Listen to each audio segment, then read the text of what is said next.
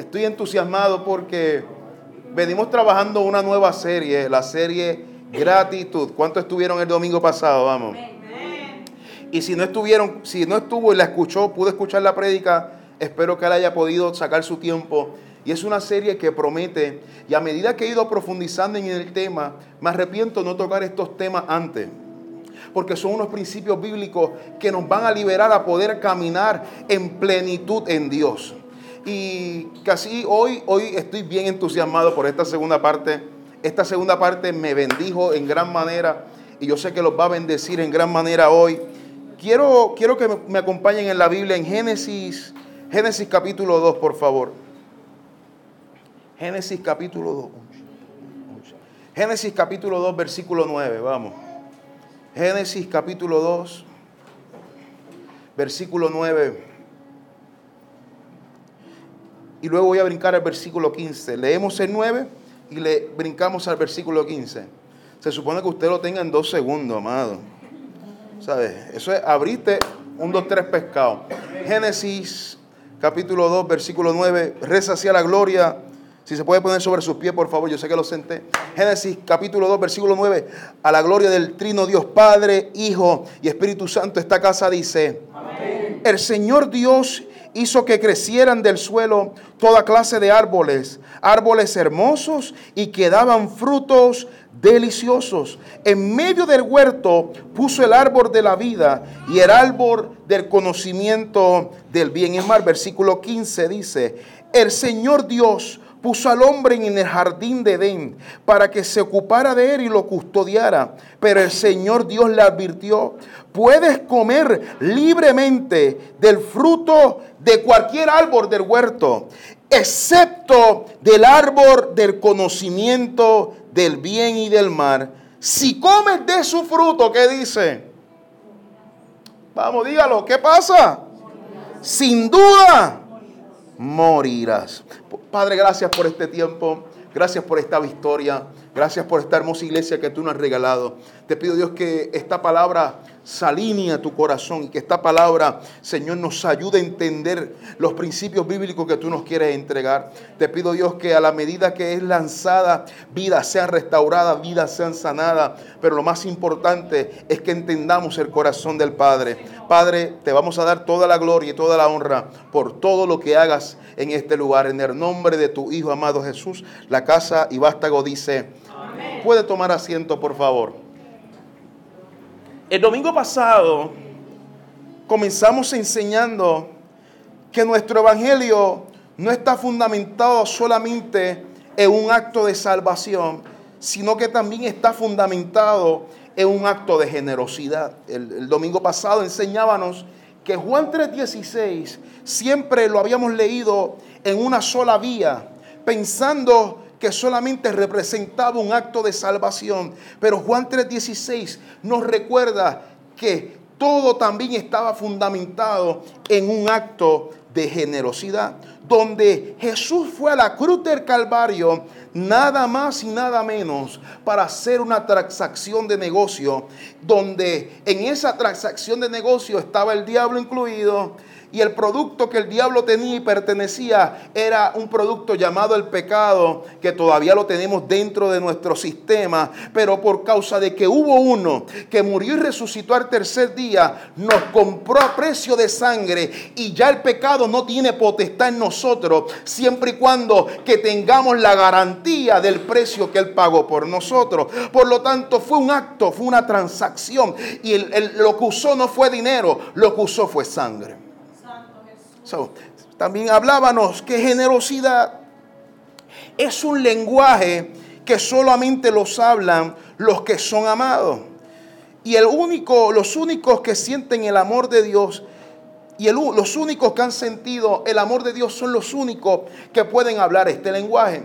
Toda persona que no ha sentido el amor de Dios no entiende el nivel de generosidad que hay dentro de ti. Se les hace difícil entender porque el que no ama, el que no ama nunca da, sino que siempre quita. Mas enseñamos que el que ama siempre entiende que es mejor dar que recibir. Con esto dicho, ya hice, ya hice la camita para empezar el segundo tema de esta tarde.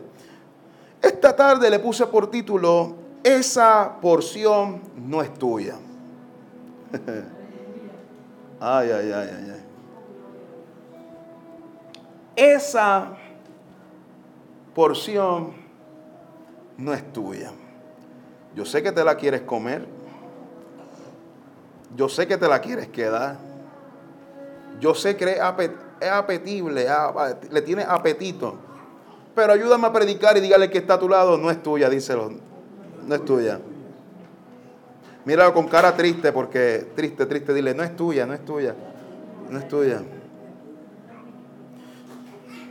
quiero comenzar definiendo, se los debo, les debo la definición de gratitud según el mejor amigo de todo predicador, Wikipedia y Google.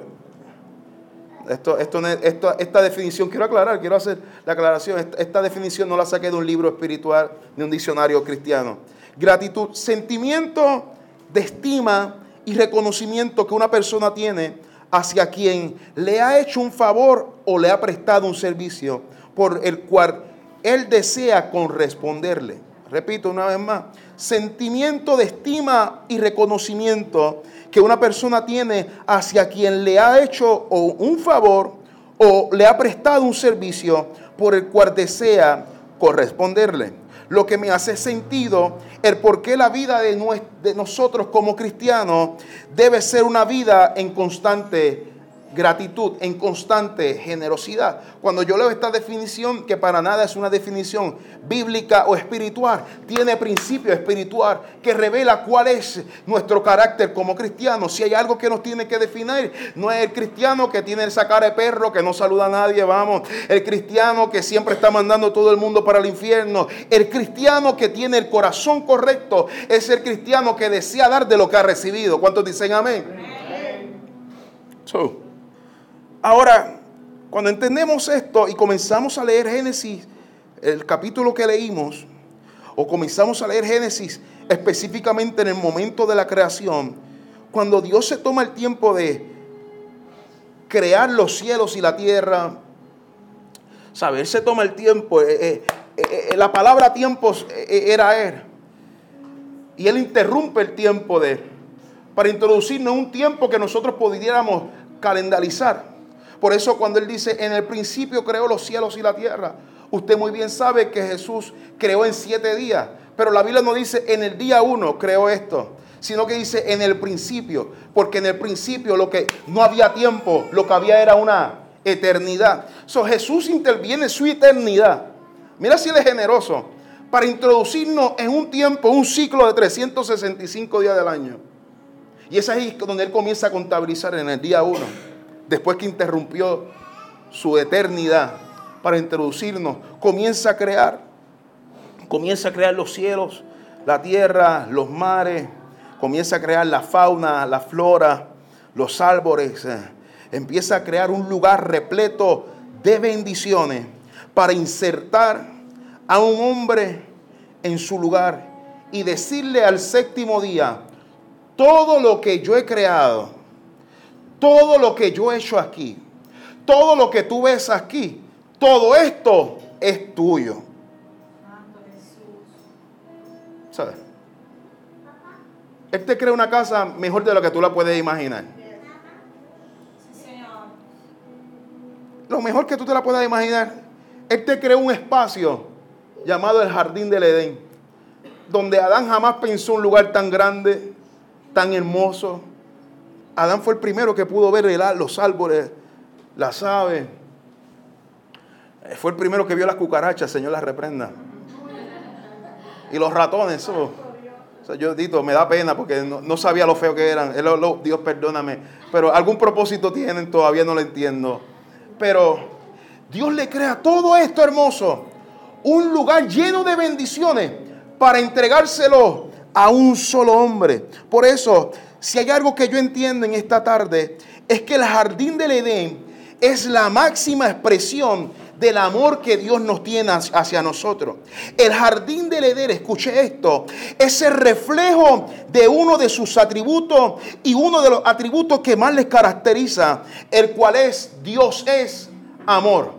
Cuando vemos el jardín del Edén, el jardín del Edén es la máxima representación del amor que Él nos tiene a nosotros. Él nos creó, eh, eh, eh, Él nos amó tanto y como nos amó tanto, amar está en su naturaleza y por eso le enseñamos que el domingo, que el que ama es, siempre quiere dar, nunca quiere quitar. El que ama siempre le gusta sembrar, nunca quiere quitar la cosecha. Por eso cuando vemos el jardín del Edén, vemos el amor de Dios hacia el hombre en su máxima expresión. Él se esforzó en preparar un lugar por siete días donde el hombre no tenía nada que hacer, ni no tenía nada que preocuparse, no tenía que trabajar, no tenía que sudar, no tenía que levantarse los lunes a temprano para ir al trabajo. Dios le prepara un lugar perfecto donde Adán no se tiene nada que preocupar. Dígame si ahí no hay amor o no hay amor ahí, si hay amor o no hay. Mira, amado, te están dando un lugar donde no te tienes que preocupar de nada. Está todo saldo. Ahí no hay ninguna deuda que, que pagar. Es la máxima expresión.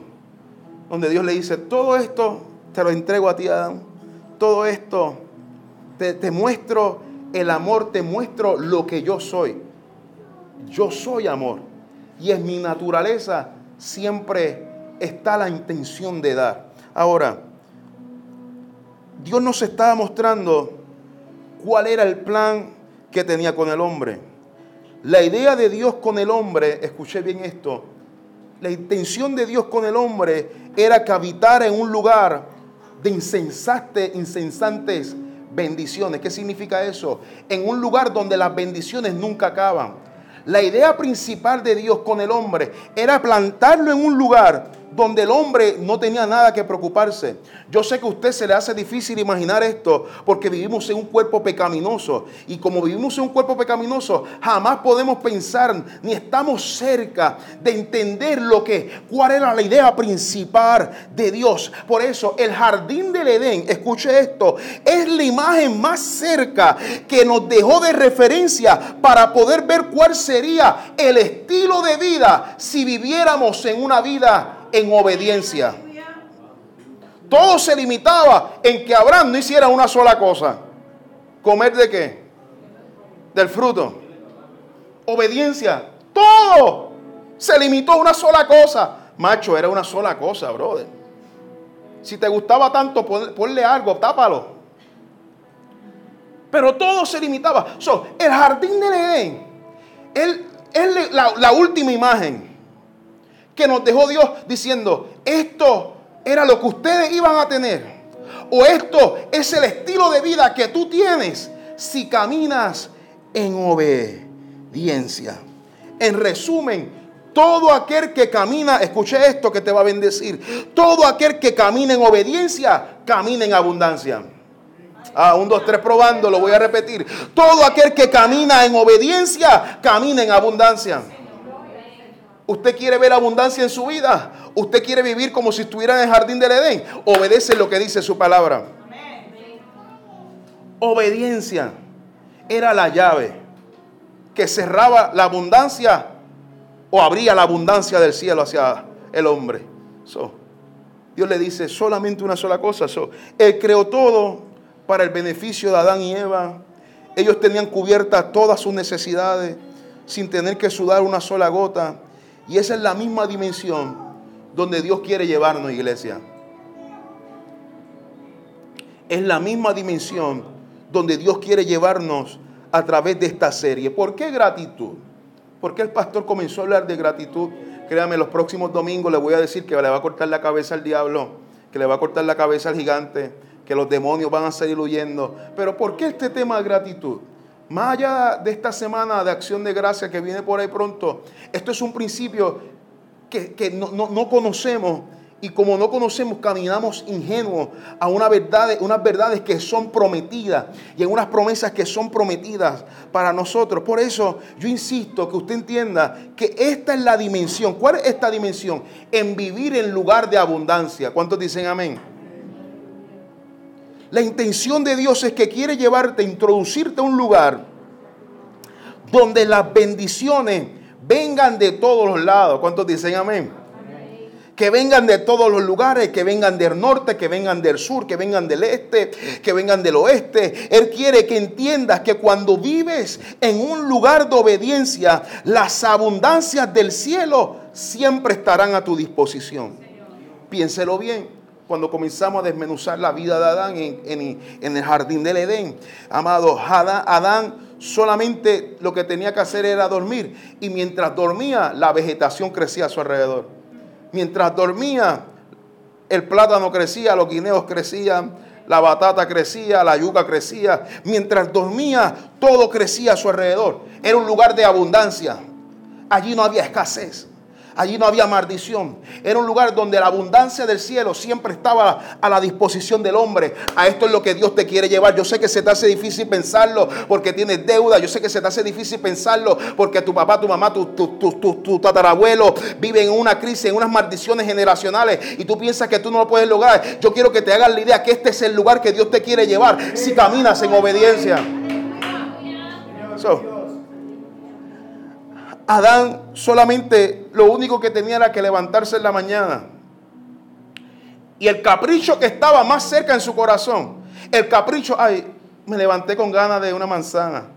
Todo estaba a la distancia de una mano. Ay, me levanté con, con capricho de, de una pera, de la China. Iba allá, diez pasos, cinco pasos, tres pasos, todo estaba allí. Eso, eso de tener que ir allí al mercado, Déjame ir donde, donde el que tuvo que pagar el precio para sembrar y esperar la cosecha. ¿Usted me está entendiendo? Todo era fácil allí. Todo era fácil. Pero ahora tenemos que esperar, porque no lo queremos hacer, que lo haga otro. Eso de cosechar, que lo haga otro. Pero eso es lo que Dios quiere que entendamos. Que este, este, esta es la imagen que nos dejó. Si tú caminas en obediencia, las bendiciones del cielo van a estar dispuestas para ti. Ay, gracias por su entusiasmo. Las bendiciones del cielo van a estar dispuestas para ti. y, esto no se trata de opulencia, esto no se trata de altivez, esto no se trata de un evangelio de prosperidad. Se trata que nuestro Dios siempre suplirá todo lo que os haga falta conforme a sus riquezas en gloria. ¿Cuántos creen en esa palabra? Que Dios va a suplir todo lo que te haga falta. Sea dinero, sea tiempo, sea salud, sea puertas abiertas. Dios lo va a hacer. ¿Cuántos lo creen? Dios suplirá todo. Escuche, todo lo que te haga falta según su riqueza en gloria. Y qué rico es ese hombre los jóvenes le estaban enseñando que nuestro Dios es un Dios omnisciente, omnipotente, ¿sabe? Este hombre no le falta nada. Y el texto dice, según su riqueza, mira, amado, la tenemos, la tenemos, la tenemos fácil. Está simple. Solamente hace falta una sola cosa, que camines en obediencia. Ah, dañé el mensaje. Esa es la cosa difícil. Todos quieren riqueza, todos quieren abundancia, pero se nos hace tan difícil caminar en obediencia. Se nos hace tan difícil creer que podemos vivir en una vida de bendición, de alegría, donde no hay depresión envuelta, donde no hay ansiedad envuelta, donde no hay deudas envueltas, donde no hay maldiciones generacionales envueltas. Se nos hace tan difícil pensar en esa vida que decimos, para eso mejor me quedo en el mundo, ¿para qué voy a la iglesia? Y no sabemos que el principio de vivir una vida en obediencia trae bendiciones del cielo. Casi. Yo no sé si usted, yo no soy padre, pero los padres que están aquí, yo sé, tengo una idea, tengo una idea que se sienten tristes cuando ven a sus hijos en necesidad. ¿Sí o no? ¿Sabe? Cuando usted no le puede dar, no es, de su gusto, eh, eh, hablo de verdaderas necesidades. Usted quiere cubrir, cubrirle todas sus necesidades. Porque usted tiene ese amor de padre. Posiblemente, posiblemente el hijo no solo ha ganado, Pero es que su amor es tanto, ¿sí o no? Que tú dices, es que me mira con esa carita. Déjame, vamos a dárselo. Mira, e, e, ese Jacob, esa Ryan, los de Yachira y O'Brien, ¿sabes? Los padres, Oscar y María. Te roban, te roban. So, imagínese Dios cuando nos ve a nosotros los hijos pasando necesidades. Por eso le, vuelvo y le menciono que el deseo de Dios es que vivas en un estado como el jardín del Edén, en completa bendición. No estoy hablando en una vida de, de opulencia, donde usted va, usted va a ser millonario, no, en una vida de bendición. Mi trabajo como pastor hoy es decirle que usted, la vida del cristiano no es una vida que usted vive en maldición. La vida del cristiano es una vida que usted camina en bendición. ¿Cómo es posible que, que usted diga, yo acepté a Cristo y hay asuntos que todavía te están robando la paz? Hay asuntos que todavía te siguen robando el gozo. ¿Cómo es posible que usted diga ser cristiano, que usted fue lavado por una sangre, mira, que quita, que, que, limpia el pecado y te deja más blanco que la nieve y que todavía hay asuntos? Dios te, Dios te está diciendo, quiero que piense y que entienda que esta sangre es tan poderosa que vas a caminar bendecido. Ahora, ¿qué ambiente Dios diseñó para ti? Que tú no lo estás viviendo. Uh, ¿Qué ambiente o qué diseño Dios creó para ti que tú no lo estás viviendo? Déjame mejorar, formular mejor la pregunta. ¿Qué jardín Dios creó para ti? y tú no lo estás disfrutando. Sea por cual sea la razón, sea por pecado, sea por miedo, sea por incertidumbre yo me imagino a Adán diciendo, yo me, merezco esto, todo esto que, tengo aquí. O sea, no hay más nadie, está más Keria y Eva. Yo me imagino a Adán tener que convencerse que todo lo que tenía era para él. Tuvo que renunciar al miedo, tuvo que renunciar a, a sus pensamientos Adán se tuvo que haber sentido especial, que fue diseñado solamente para estar en el lugar correcto. Adán tuvo que decir, si las aves tienen el cielo, si los peces tienen el agua, esta tierra que está aquí fue diseñada para mí. ¿Y sabe cuál es el problema de nosotros como cristianos? Es que pasamos mucho tiempo sobrepensando las cosas. ¿Seré yo digno de este lugar que Dios me dio? ¿Seré yo digno de esta felicidad que yo he alcanzado hasta ahora? ¿Seré yo digno de este tiempo de paz? Sí, porque parece que la paz tiene un domingo y después los otros seis días la paz se va. Y decimos contra, ya es normal un día y Dios quiere que tú vivas en paz los siete días de la semana. Pero como te llevas preguntando, ¿seré yo capaz de este lugar? ¿Seré merecedor? De este lugar, de estas bendiciones que Dios me ha dado. Es más, muy más profunda. Hay gente que le cuesta entender esto y no se creen merecedores. Y cuando le preguntaba a Dios, ¿por qué hay gente? ¿Por qué yo tengo, me he encontrado con gente donde le digo, tú le dices, Dios te ama y no creen que Dios lo ama? Donde tú le dices, Dios te va a restaurar y ellos dicen, es que mi pasado es tan sucio. Ellos no pueden imaginarse una vida donde son amados. No pueden imaginarse una vida siendo libre de esas tentaciones y de esos pecados. Porque se volvió su normal. Lo normal en su vida. No, yo nací así. Nací en este tipo de familia. Nací en este tipo de comunidad. Nací en este tipo de, de pensamiento. Y voy a morir así. No, mentira. Hay algo mejor de Dios para ti. ¿Cuántos dicen amén? Hay algo mejor de lo que tuviste la generación antes que tú. Tú no vas a vivir ni lo mismo, ni los hijos que vienen después de ti van a vivir lo mismo.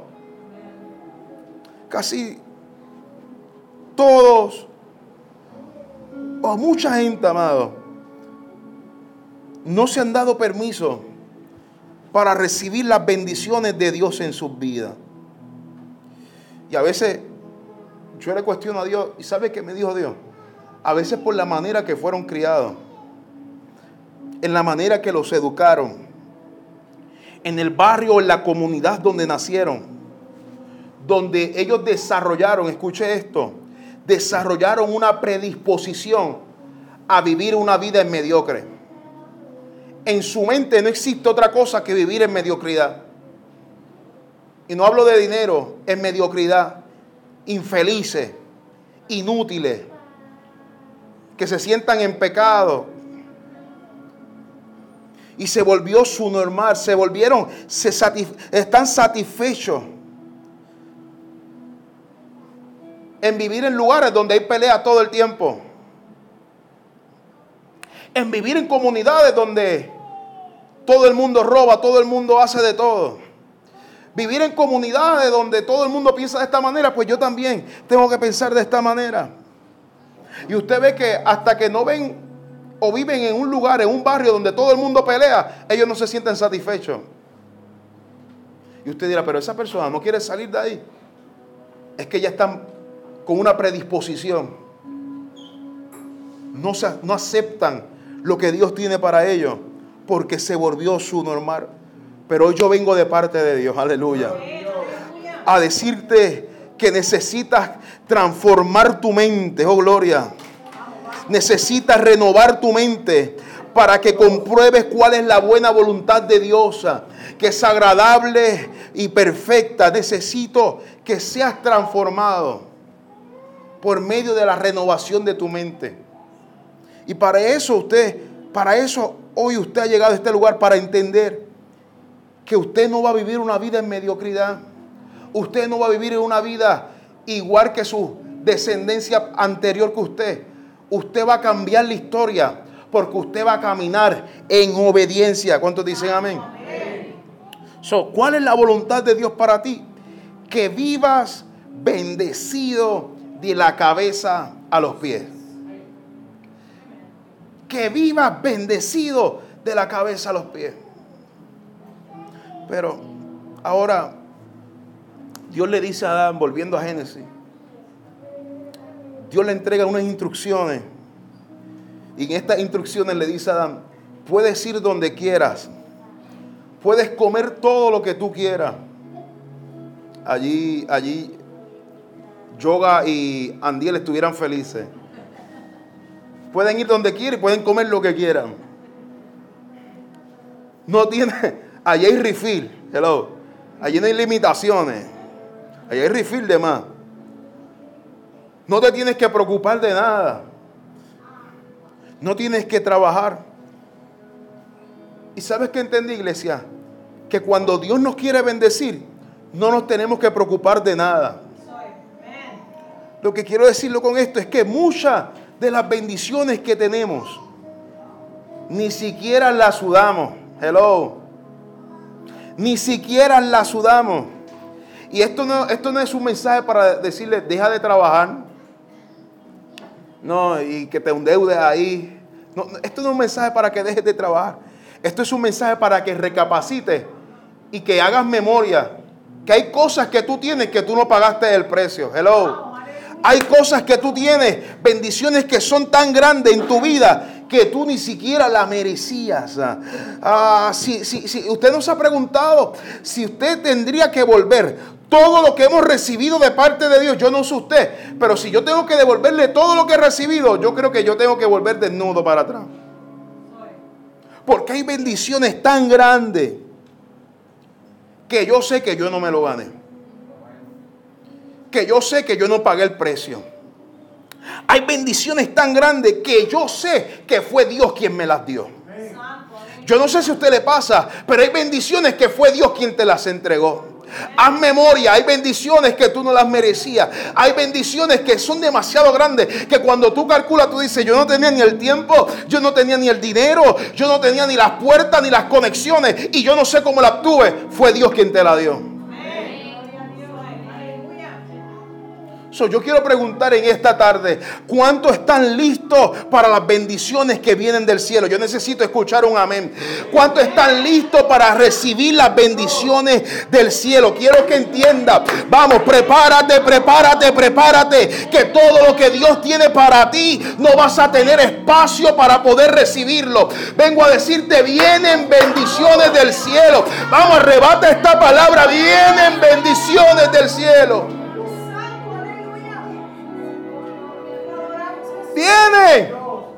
Solamente necesito una cosa, te dice Dios. Obediencia. Solo un requisito para vivir en un lugar de abundancia y de bendición. Necesitas vivir en obediencia. Génesis 2, versículo 9 al 17. Dios comienza a darle las instrucciones a Adán y le dice, puedes comer de todo, puedes comer de todo fruto, Puedes ir a todos lugares, pero no puedes comer del fruto del bien y del mar, porque el día que tú comas de esta porción, ciertamente morirás. En palabras puertorriqueñas, Dios le estaba diciendo, Adán, puedes comer la manzana, puedes comer la pera, puedes comer de la strawberry, puedes comer de China, pero de ese árbol que tú ves en el medio, no lo puedes tomar porque esa porción es, es mía. Hmm. Dile, dile que está a tu lado. Eso es de Dios, díselo, eso es de Dios. Esa porción es una porción divina. Esa porción es mía. Y Dios le dice, ¿sabes qué, Adán? Yo en mi, en mi mente nunca, nunca pasó ni va a pasar maldecirte. Nunca te voy a maldecir. Pero si comes de este fruto o si comes de este árbol, te maldecirás tú mismo. Porque comer de este árbol, aleluya, eh, comer de este árbol significa que si comes de él, saldrás del lugar que yo preparé para ti. Él le dice, simple, si tú comes de la porción que me pertenece, tú vas a salir del lugar ideal que yo creé para ti. ¿Y cuál es ese lugar? En el lugar de abundancia y en el lugar de bendición. Si comes de este fruto, te maldecirás tú mismo a mi entender, cuando yo leo este versículo, me parece justo. Me parece un buen negocio. Tú te quedas con todo. Puedes comer todo lo que tú quieras. Puedes ir donde tú quieras, pero lo único que no puedes hacer es comer de ese fruto. ¿Le parece justo? él le está dando todo, todo, todo, todo, todo. Pero lo único que no podía hacer fue lo que el hombre hizo. Por eso me parecía un negocio justo. Y cuando comienzo a buscar el significado de esta palabra, entiendo que la disciplina que usted le tenga a este árbol, en obediencia, hablando de obediencia, la disciplina que usted le tenga a este árbol, es como usted le muestra la gratitud y el amor que usted le tiene a Dios. Lo voy a repetir una vez más. La disciplina que tenga sobre este árbol, este árbol era el mandato que Él te había dado. La disciplina que tengas sobre este árbol es como tú le muestras a Dios para atrás todo lo que Él te entregó. Es una muestra de gratitud. Yo me quedo con todo esto, como de todo, pero te honro no comiendo la parte que te toca a ti. La porción que es tuya. Ah, a mi entender, iglesia, era un negocio justo. Puedes tomar todo lo que quieras pero el día que tomes lo que es mío, ciertamente morirás. ¿No le parece familiar este versículo? ¿No le parece lo que Dios le dijo sobre este fruto? ¿No suena igual de lo que Dios dijo acerca de los diezmos en Malaquía? ¿Qué dice Malaquía? En Malaquía, en, el jardín, vamos a volver a Génesis. En el jardín, Él le dice, si tomas de este árbol, estás robando lo que es mío. Y en Malaquía Él le dice, me están robando. Y ellos le preguntan, ingenuamente, le preguntan, ¿en qué te estamos robando? Y Dios le dice, en los diezmos. Y de igual manera en Génesis, Él le dice, e igual, de igual manera, si ustedes me roban en esto, van a ser maldecidos. Y hay una redundancia, maldecidos con maldición. No, no hay una similitud. Génesis le dice, si comen de este fruto, ciertamente morirá. Pero en Malaquía cuando le dicen, me están robando, él le dice, me están robando en los diezmos. Él le dice, si me roban, vas a caer en una maldición maldecida. Es una redundancia increíble. So, cuando yo voy a este texto y comienzo a desmenuzarlo, entiendo que no es Dios quien maldice al hombre. Fueron las acciones del hombre que se maldijeron a ellos mismos. ¿Alguien me está siguiendo aquí? Vamos, sígame. Fue el hombre quien se maldijo a él mismo. Casi hágame un favor, no todo es culpa del diablo, ni todo es culpa de Dios. Hay cosas, amado, escucha bien esto. Hay puertas que las abrimos nosotros. Hay puertas que las abre usted. Hay puertas que no fue el diablo que ni siquiera te la puso. Tú mismo la construiste y fuiste quien la abrió. Hello, alguien dígame. Ahora, ahora, ahora, ahora. No fue, no fue el diablo, ni fue sus secuaces, ni fue Balán ni Tobías. Hay cosas que son por las maneras que nos comportamos. Por lo tanto, llego a la conclusión que hay comportamientos que maldicen. Escuche bien, ¿sabes qué? Hay comportamientos que maldicen. No es como te viste, ni es como habla. Hay cosas como tú actúas que traen maldiciones sobre tu vida. ¿Sabes qué es lo irónico? Que en este acto de darle con gratitud lo que es de Dios, con este acto de darle, como habla el diezmo, el 10% de darle a Dios el 10%, ¿sabes qué es lo irónico? Que muchas veces no lo hacemos o no lo damos con conciencia. ¿Sabes qué es lo irónico? De tomar la parte que le pertenece a Dios. Es que muchas veces o no lo hacemos porque tenemos la conciencia de que no lo quiero hacer o también tenemos la conciencia, y porque tenemos la conciencia de lo que ha pasado a través de los años, donde la iglesia ha robado el diezmo, no solamente la ha robado a Dios, sino que la ha robado a la misma iglesia, ¿sí o no? Que usted ya está, está con una predisposición de decir, yo no voy a darlo, porque la iglesia siempre se lo roba. Yo no voy a darlo porque eso es para el pastor y para los líderes. Y ya tenemos una predisposición. Pero aún más irónico es que a veces no hacemos ni damos, ni, damos lo que le pertenece a Dios. Porque ni siquiera lo sabíamos. Nadie te explicó los beneficios que esto traía. Nadie te explicó que si usted caminaba en obediencia, te abría las puertas del cielo y aprendías a caminar en abundancia en prosperidad, en abundancia. Nadie te enseñó. Entonces hay, tienes tres, hay tres opciones. De robarle a Dios por conciencia. O por hacerlo porque estás rebelde. O porque no tenías el conocimiento. Yo soy nacido y criado en el Evangelio. Y no fue hasta hace pocos años atrás donde yo pude entender este principio bíblico. Y yo ni siquiera, no, lo hacía porque, porque estaba rebelde, es que no tenía el conocimiento. Y ahora, ¿sabes cuál es mi intención con esto, iglesia? Mi intención con esto es abrirte el entendimiento. Que si tú le das lo que le toca a, lo que le toca a Dios, vivirás en un estado como el jardín del Edén. ¿Cuántos creen esto? Pero mientras tomemos la porción que le toca a Dios, eso va a traer una repercusión en nuestras vidas que nos va a sacar del lugar que Dios creó. Y no solamente nos va a sacar, sino que ciertamente moriremos. Déjame brincar esta parte porque esta parte nos roba el gozo, gloria a Dios lo que hoy Dios te está diciendo. Yo me mantendré haciendo negocios contigo mientras tú me sigas dando la parte que a mí me pertenece. ¿Me parece justo? ¿Me parece justo? ¿O acaso usted hace negocio con alguien? Imagínese que usted tiene un negocio y tiene un compañero y tiene un, un socio a su lado y comienza a hacer negocio y este socio usted le roba. ¿Qué, es lo primero que usted hace? Se sale de ese negocio. Porque el que está a su lado, el socio que está a su lado, no es confiable. E, ¿Es justo o no es justo? Usted se va a quedar ahí que me siga robando todo. Usted sale, usted sale huyendo. Por eso me parece justo. Porque así también yo lo veo con, con Dios de igual manera.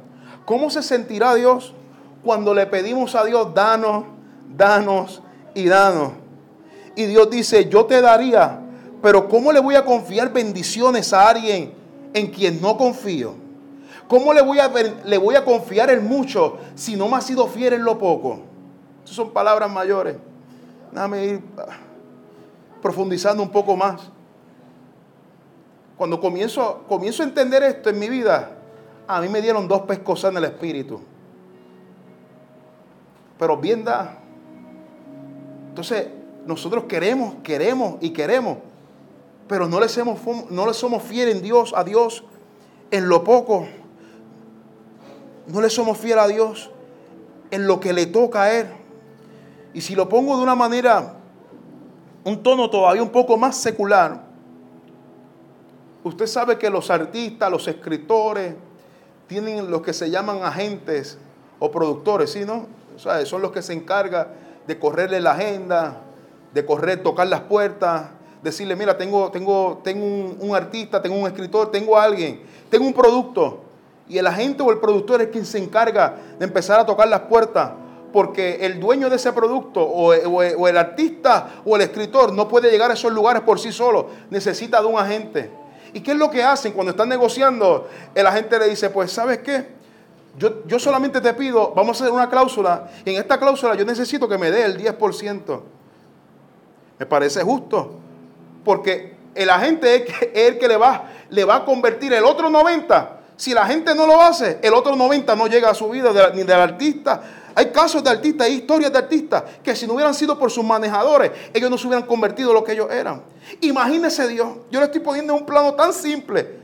Si estos son un agente, manejadores que te abren puertas, ¿cuánto más las puertas que te pueda abrir Dios? Y solamente nos pide que no le tomemos su porción, que no le robemos la porción que le toca a Él.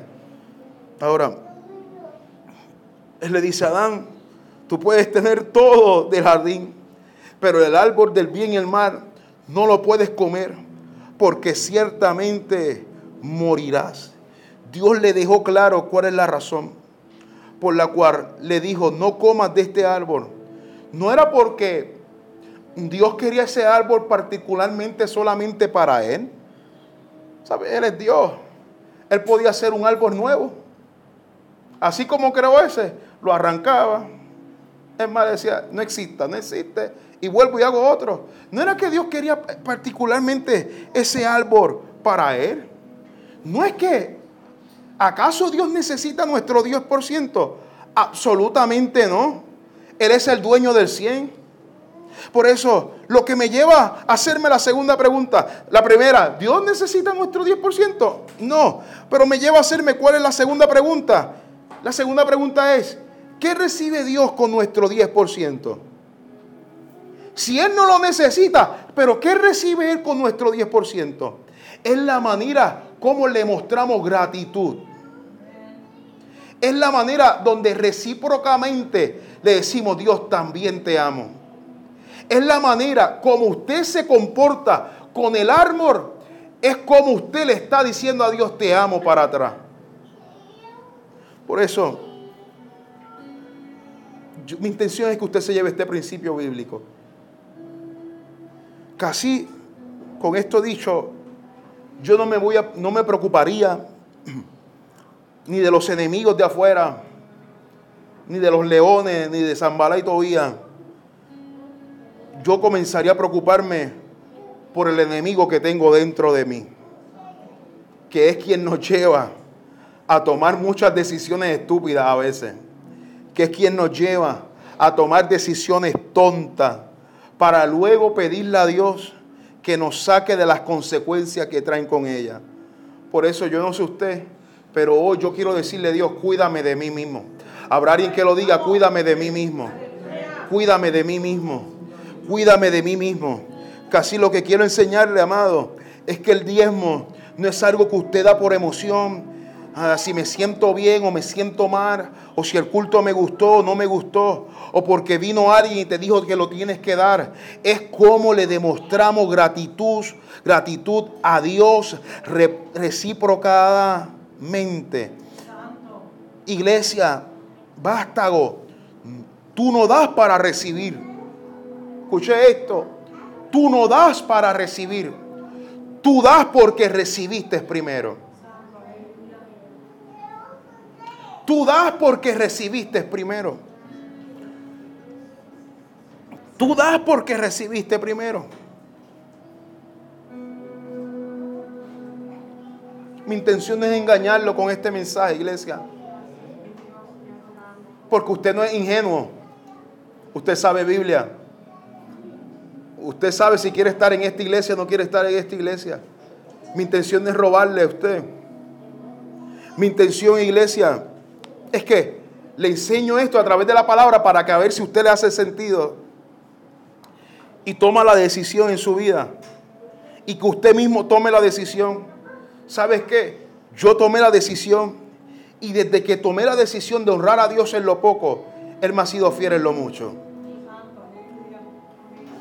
Desde que yo decidí honrar a Dios, de no tocar lo que le pertenece, no es que, no es que es mío y yo se lo di, es que nunca fue mío. No me ha faltado nada. ¿Sabes qué es lo más, lo, lo más que a mí me impacta? Es que yo me arrepiento de no haber comenzado antes.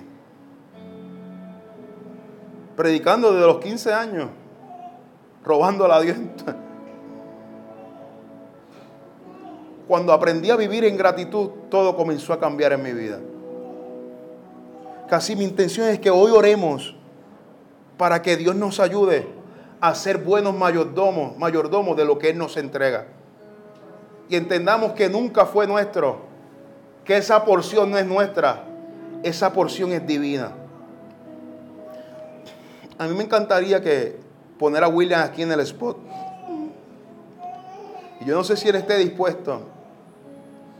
Pero él hizo algo voluntariamente en el grupo pequeño de los hombres, en el último grupo pequeño. Veníamos hablando de disciplina. Yo creo que esa fue la semana donde yo prediqué el mensaje de disciplina. Y William comenzó a testificar algo que ocurrió en el año 2017. Yo conozco a William alrededor de, yo creo que desde 2012, por ahí 2013, William y yo nos conocemos. Y William tuvo una etapa yo, yo me atrevo a decirlo porque eh, no es que era escéptico, pero es que la iglesia se ha ganado que cierta gente piense mal de la iglesia, se lo ha ganado. Eso, eso, o sea, todos estamos de acuerdo con eso. ¿Cuántos dicen amén? O sea, hay iglesia, hay ministros, hay pastores que son unos charlatanes. Pero algo pasó en su vida que él comenzó a testificar. Yo no sé si tú lo quieras decir, William. ¿No? ¿Sigo yo?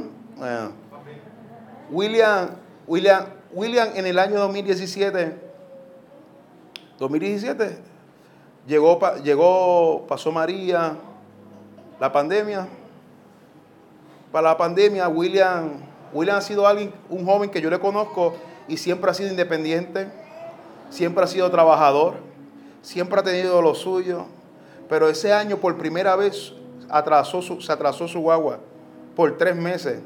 Mira, para ese tiempo William y yo nos contábamos todo. Yo nunca me enteré de esto pero sí me enteré de algo que ocurrió en su vida después que él tuvo la disciplina y comenzó a actuar en generosidad hacia Dios.